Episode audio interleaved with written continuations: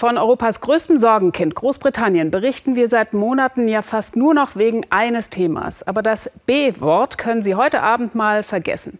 Denn unsere Korrespondentin Annette Dittert zeigt uns jetzt, es gibt auch noch Schönes im Leben der Briten.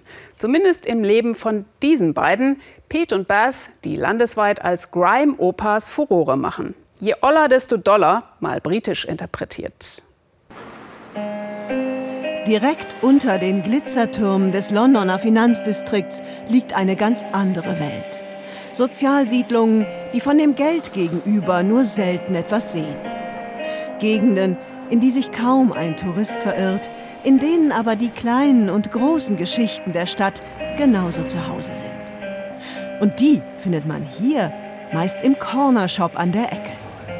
Hier trifft man zum Beispiel Bars jeden Freitag.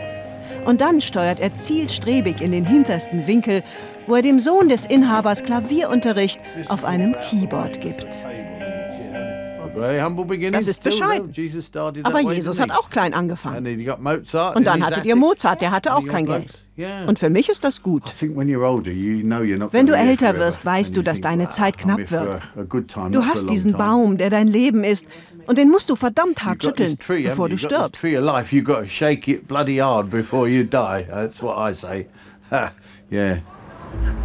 Und dann kam eines Tages Pete vorbei aus dem Block gegenüber, ebenfalls Freizeitmusiker. Man sah und traf sich und es war Liebe auf den ersten Blick. Also platonisch natürlich. Es hat einfach Klick gemacht.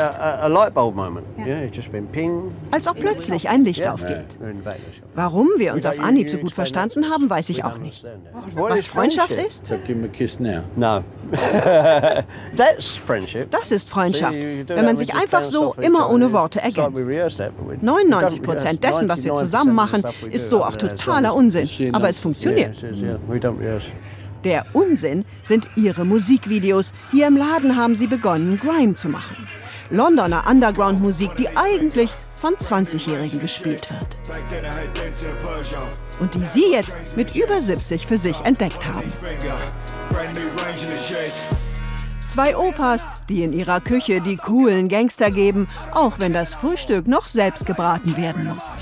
Produziert haben sie ihre Hits hier, eine halbe Meile nördlich vom Corner Shop in der Einzimmerwohnung von Steve, der eines Tages dort die Idee hatte, sie groß rauszubringen und ihnen ein bisschen mit der Technik hilft. Die Songs allerdings sind von Pete und Bass selbst.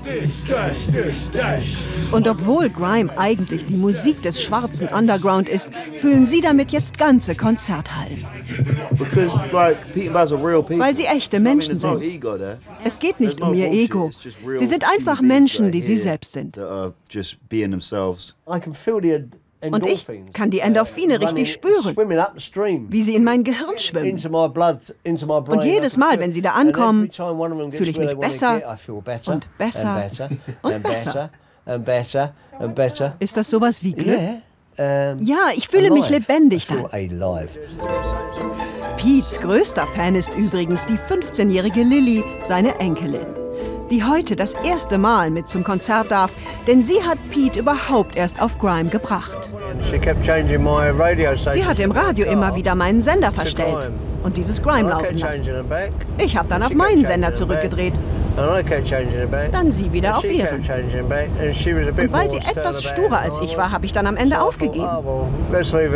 Und gemerkt, dass ich das super fand eigentlich. Und irgendwann musste Lilly den Sender gar nicht mehr verstellen, sondern fand stattdessen ihren Opa mit ihrer Musik auf YouTube mit über einer Million Klicks. Oh mein Gott, habe ich gedacht, als ich das gesehen habe. Das ist doch Opa. Ich war schockiert. Aber jetzt bin ich natürlich super stolz auf ihn und habe das allen meinen Freunden gezeigt. Aber die waren auch erst mal schockiert. Ihr Ziel heute Abend Brighton, ihr Gig kurz nach Mitternacht. Lilly war übrigens auch diejenige, die ihnen zu Hause erklärt hat, wie man in einem Nachtclub auftritt. Sie hat uns beigebracht, wie wir uns hier bewegen sollen und mir erklärt, wer die ganzen Performer vor uns sind. Einmal auf der Bühne wirken die beiden aber so, als ob sie ihr ganzes Leben lang nichts anderes gemacht haben.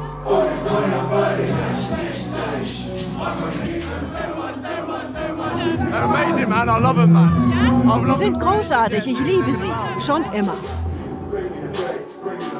Wenn Pete dann aber spät morgens nach Hause kommt, ist ihm schon klar, dass für die Karriere, die da am Horizont winkt, nicht mehr endlos viel Zeit vor ihm liegt. Wenn ich jetzt tot umfalle, dann ist das eben so. Der Tag steht da irgendwo auf meinem Hut. Und wenn es soweit ist, ist es soweit. Das ist wie mit den Steuern. Denen kannst du auch nicht entgehen. Steuern und Tod, da kommst du nicht drum rum.